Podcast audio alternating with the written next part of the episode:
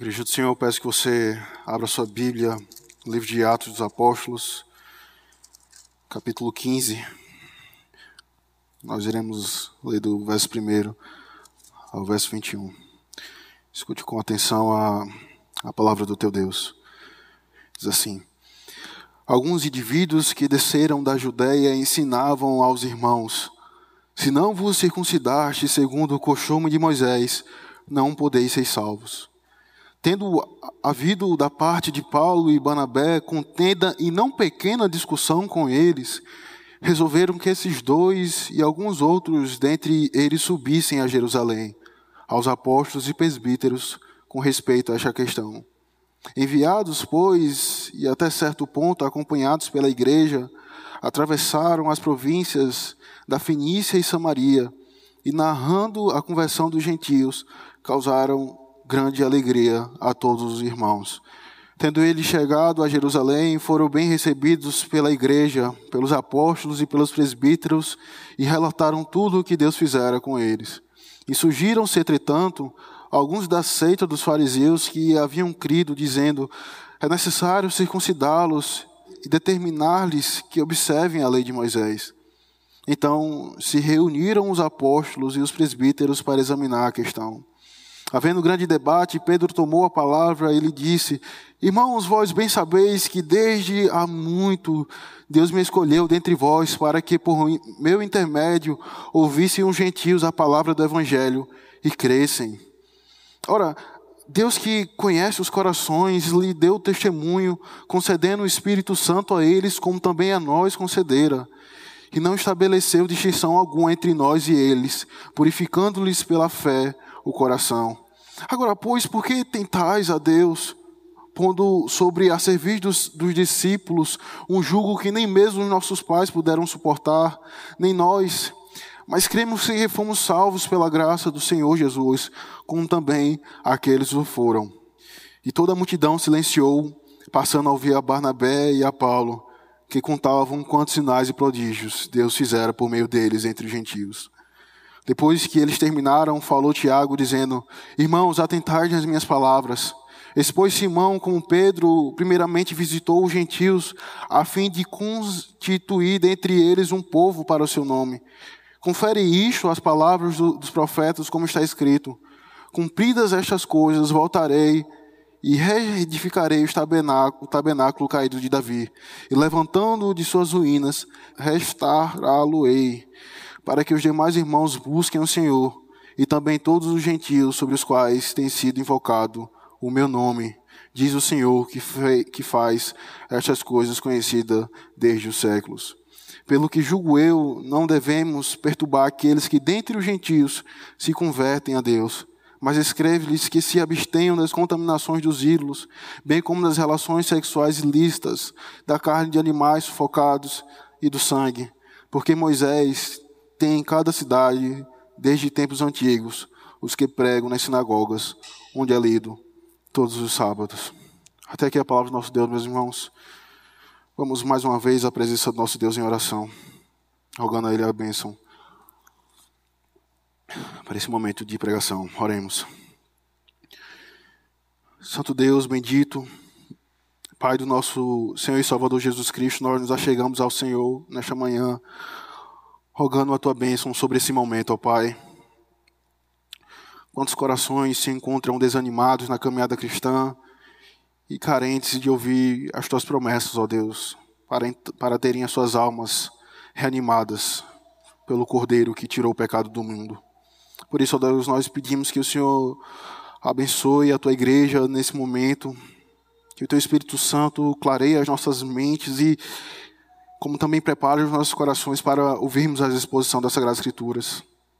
Ó Deus, diante de nós está um texto um tanto difícil, um tanto complicado, onde muitas vezes é mal interpretado ou, ou utilizado para promover discórdia e contenda na tua casa. Mas nós pedimos que o Senhor, pela tua graça e pela tua misericórdia, acalme os nossos corações, a fim de que venhamos, ó Deus, assim como os apóstolos e os presbíteros fizeram, pregar a tua verdade, com fidelidade ao Senhor, mas também com amor. É isso que nós oramos ao Pai, em Cristo Jesus. Amém.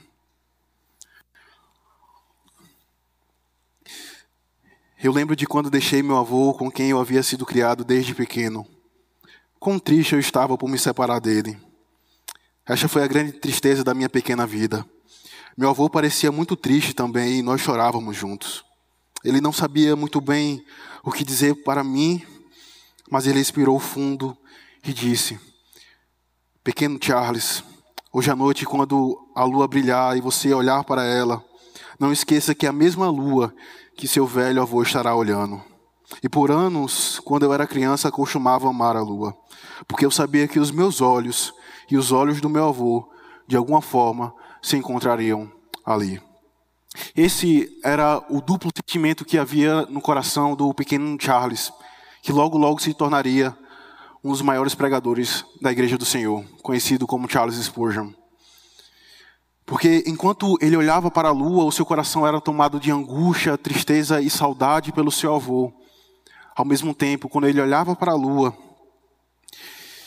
apesar de ele estar separado fisicamente do seu avô, eles se uniam quando seus olhos voltavam para o mesmo objeto, que era a lua. De semelhante modo, queridos, nos unimos aos nossos irmãos no passado, quando as nossas emoções e desejos estão voltados para a obediência à lei do Senhor.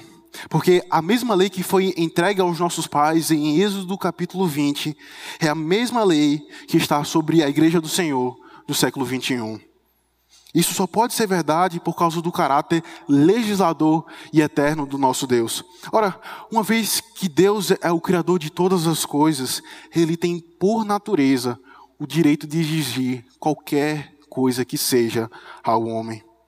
No entanto, queridos, a nossa natureza caída ela é legisladora por excelência e por isso há um conflito e um distanciamento da minha vida para com a lei de Deus.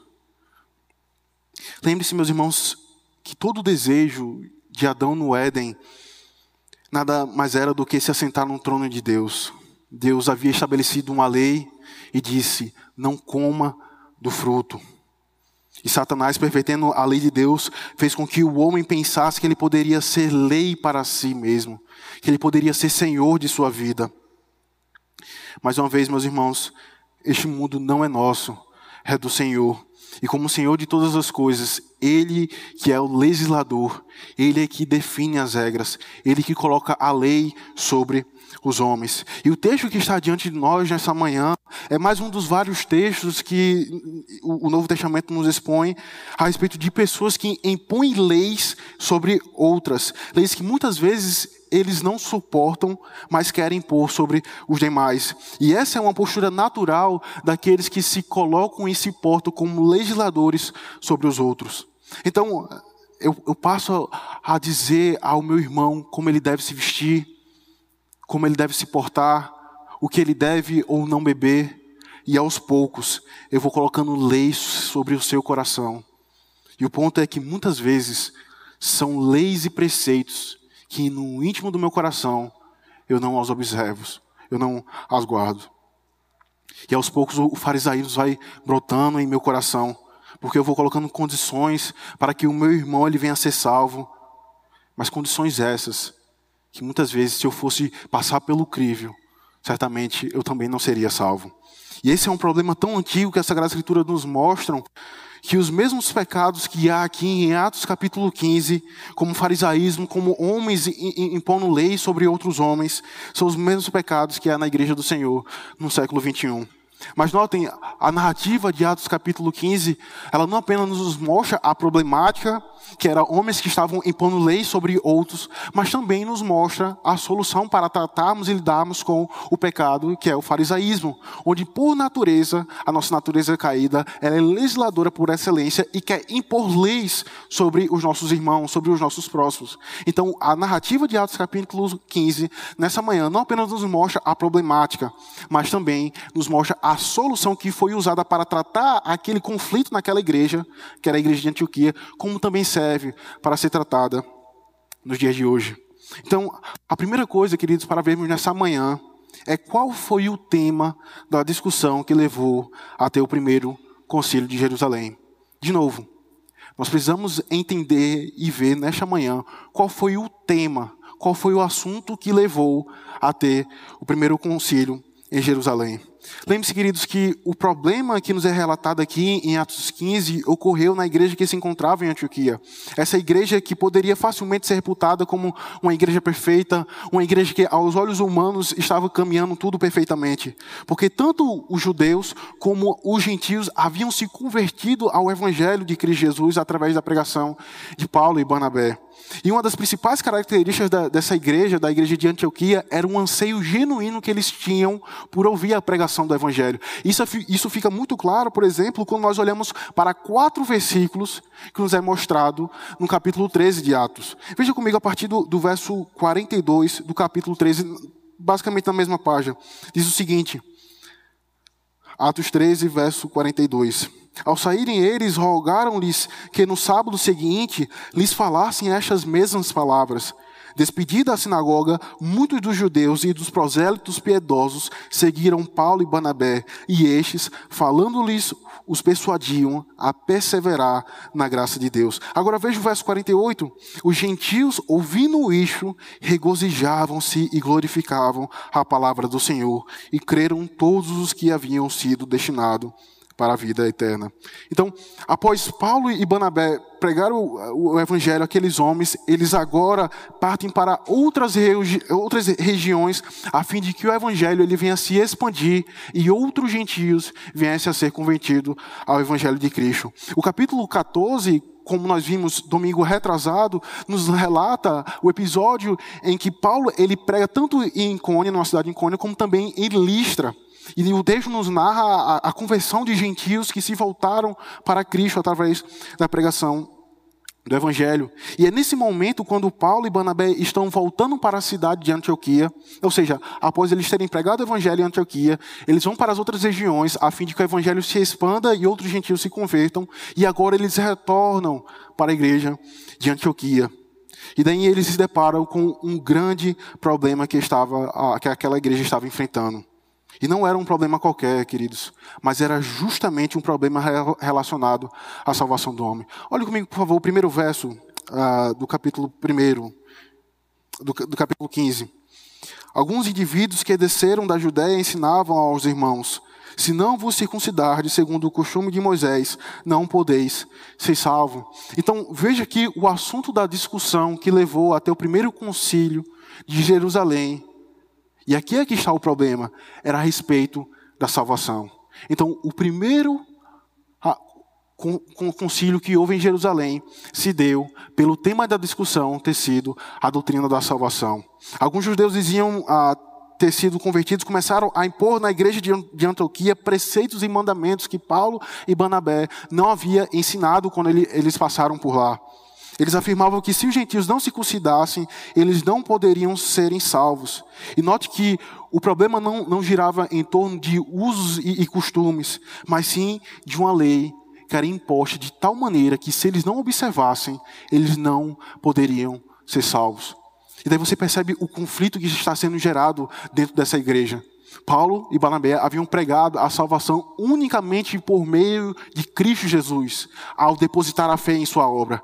Mas os judeus que haviam se convertido ao cristianismo, eles ainda pregavam a respeito da necessidade de se observar a lei de Moisés. Então, Paulo e Barnabé, eles, ao retornarem para Antioquia, eles se deparam com esse grande problema, onde o evangelho estava sendo distorcido. É por isso, então, que nós lemos nessa manhã, Gálatas, capítulo 1. Admira-me que vocês estão se apartando do evangelho que eu vos anunciei. Ou seja, adicionando coisas que eu mesmo não preguei a, a, a vossas almas.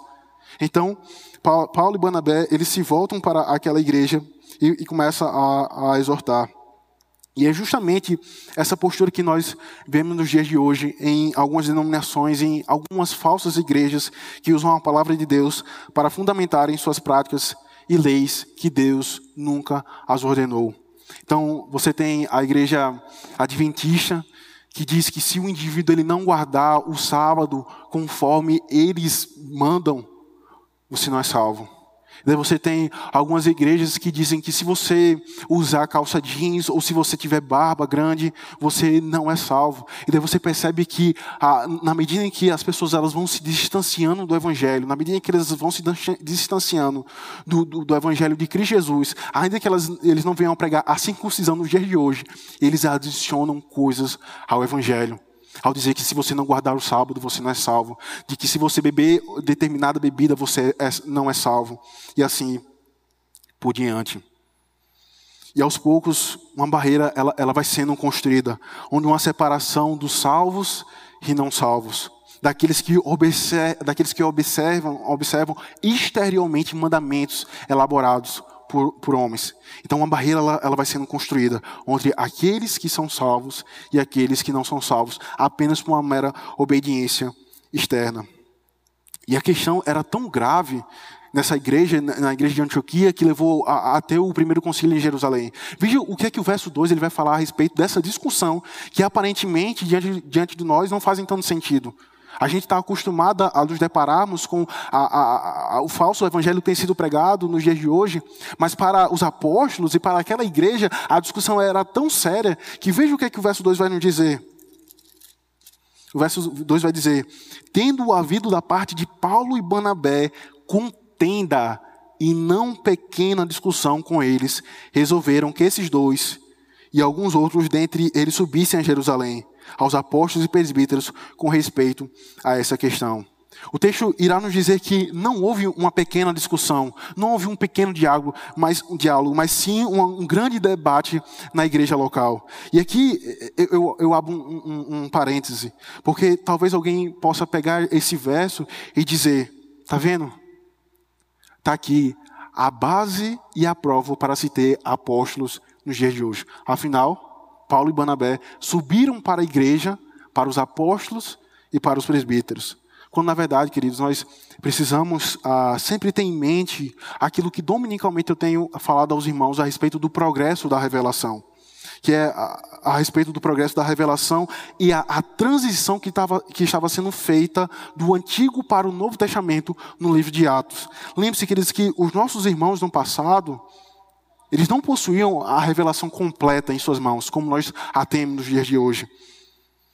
Mas ainda assim, ah, você precisa ter em mente, quando se aproximar do livro de Atos, essa ideia do progresso da revelação, que tradições, que paradigmas estavam sendo desfeitos para que as coisas ordinárias, as coisas que o Cristo, dono da igreja, havia instituído para a sua igreja. Então, o verso 2 de Atos capítulo 15, como muitas pessoas usam para defender o apostolado dos dias de hoje, não se sustenta, porque você precisa entender o progresso da revelação e como a transição estava sendo feita do, do Antigo para o, o Novo Testamento. Falo isso queridos, também para nós fugirmos de um, uma tendência que é a de lidarmos com textos do, do livro de Atos como se eles fossem normativos. Ou seja, como se aquilo que aconteceu no período apostólico viesse a acontecer nos dias de hoje.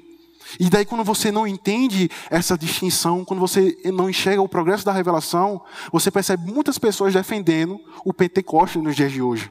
Você percebe muitas pessoas defendendo a mesma atitude que houve para com Cornélio nos dias de hoje.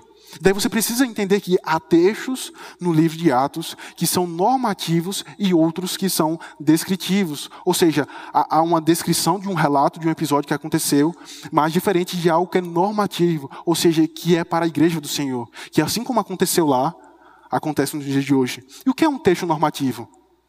Assim como os gentios eles foram alcançados pela obra e pela pregação do evangelho, assim, nos dias de hoje, quando nós pregamos o evangelho, pessoas se convertem ao evangelho de Cristo.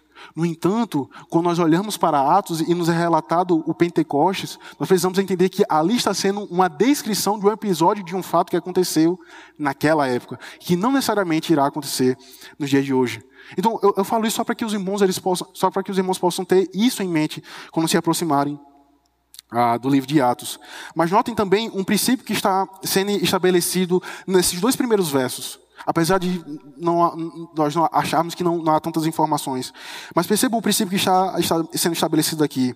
Quanto mais você vai caminhando na revelação do Novo Testamento e se distanciando do período dos evangelhos, menos revelações você tem e mais meios ordinários de, de tratar as coisas na igreja do Senhor.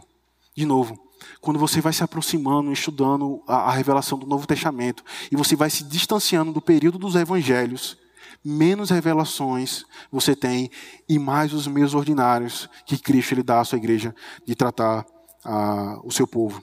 Interessante é entendermos isso, queridos, porque é, é, é, essa verdade ela se fundamenta, ela se comprova quando nós olhamos para a postura de Paulo e Banabé. Veja, Paulo ele era um apóstolo e por natureza ele possuía ligação direta com Deus. Mas aí você percebe Paulo ele recorrendo aos demais apóstolos e aos presbíteros para resolver um, um problema doutrinário da igreja do Senhor. Então perceba que Paulo ele não, ele não, ele não fechou a questão, mas ele então ele recorreu para o meio ordinário. E qual era o meio ordinário? Ele então busca de uma forma conciliar tratar daquele problema que estava sendo estava vendo na igreja de Antioquia. E quais são os benefícios e quais são as vantagens de se ter uma igreja a conciliar? Porque, além de todos esses princípios e fundamentos bíblicos, queridos, entende-se quão perigoso é o governo e o poder da igreja do Senhor estar nas, na, nas mãos de um homem. Ora, se, se não é isso que, que ocorre e que acontece na igreja romana, onde o governo e o poder está colocado somente nas mãos de um homem, que é o Papa. E ele, então ele decide tanto os aspectos doutrinários, como também os aspectos morais e éticos da igreja. E daí, quando nós olhamos para Atos capítulo 15, você percebe essa transição que está sendo feita do sistema de governo para a igreja do Senhor. Onde agora ela seria governada através de concílios, através de pastores e presbíteros sendo ordenamente convocados pelo Senhor. Por outro lado, o governo da igreja é, não se dá também de maneira comunitária. Ou seja, é a igreja do Senhor que vai, vai decidir o rumo do, do, do povo do Senhor. No entanto, a, onde cada membro ele possui uma certa porcentagem da, da liderança. A, a, o governo da igreja, o governo bíblico, não se dá de forma comunitária, mas se dá, pelo contrário, por homens que foram vocacionados pelo Senhor e eleitos pela igreja, de, pela igreja para, posto, para pastorearem o rebanho de Cristo. Então você percebe que esse princípio estabelecido aqui no, no livro de Atos, onde presbíteros e pastores foram é, vocacionados e eleitos pela igreja do Senhor para governar a igreja do Senhor. Mas perceba, queridos, que o texto ele, ele, não para por aqui. O texto nos mostra que, apesar desse princípio, apesar dessa verdade que estava sendo estabelecida, o texto vai nos dizer que judeus, ou seja, fariseus que haviam crido, eles haviam, eles estavam pregando uma falsa doutrina. E daí você percebe que, da mesma forma em que a igreja do Senhor ela progride e cresce, tanto em número como na verdade, também cresce na igreja do Senhor pessoas que não se submetem à lei de Cristo. E é por isso então que há grandes debates na igreja do Senhor a, a respeito de a respeito do, doutrinários, a respeito do, do, do governo da igreja. Porque nós precisamos ter isso em mente. Isso irá até consolar os nossos corações quando nós nos depararmos com conflitos na igreja do Senhor. Nós precisamos entender que na medida em que a igreja de Cristo ela cresce, também cresce com ela aqueles falsos profetas. E perceba que a, o tema da discussão que levou o, o, o concílio de Jerusalém foi a doutrina da salvação.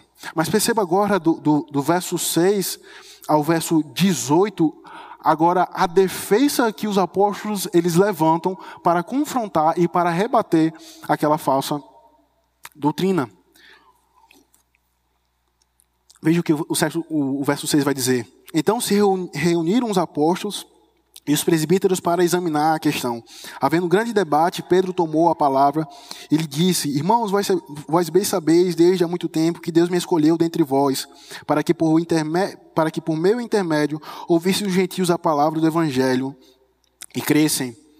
E daí você vai perceber Paulo e Banabé também participando da, da, do debate, da, participando da discussão. E no verso 13 vai dizer que, por fim, Tiago, ele participa, ele participa dessa, dessa contenda, dessa discussão.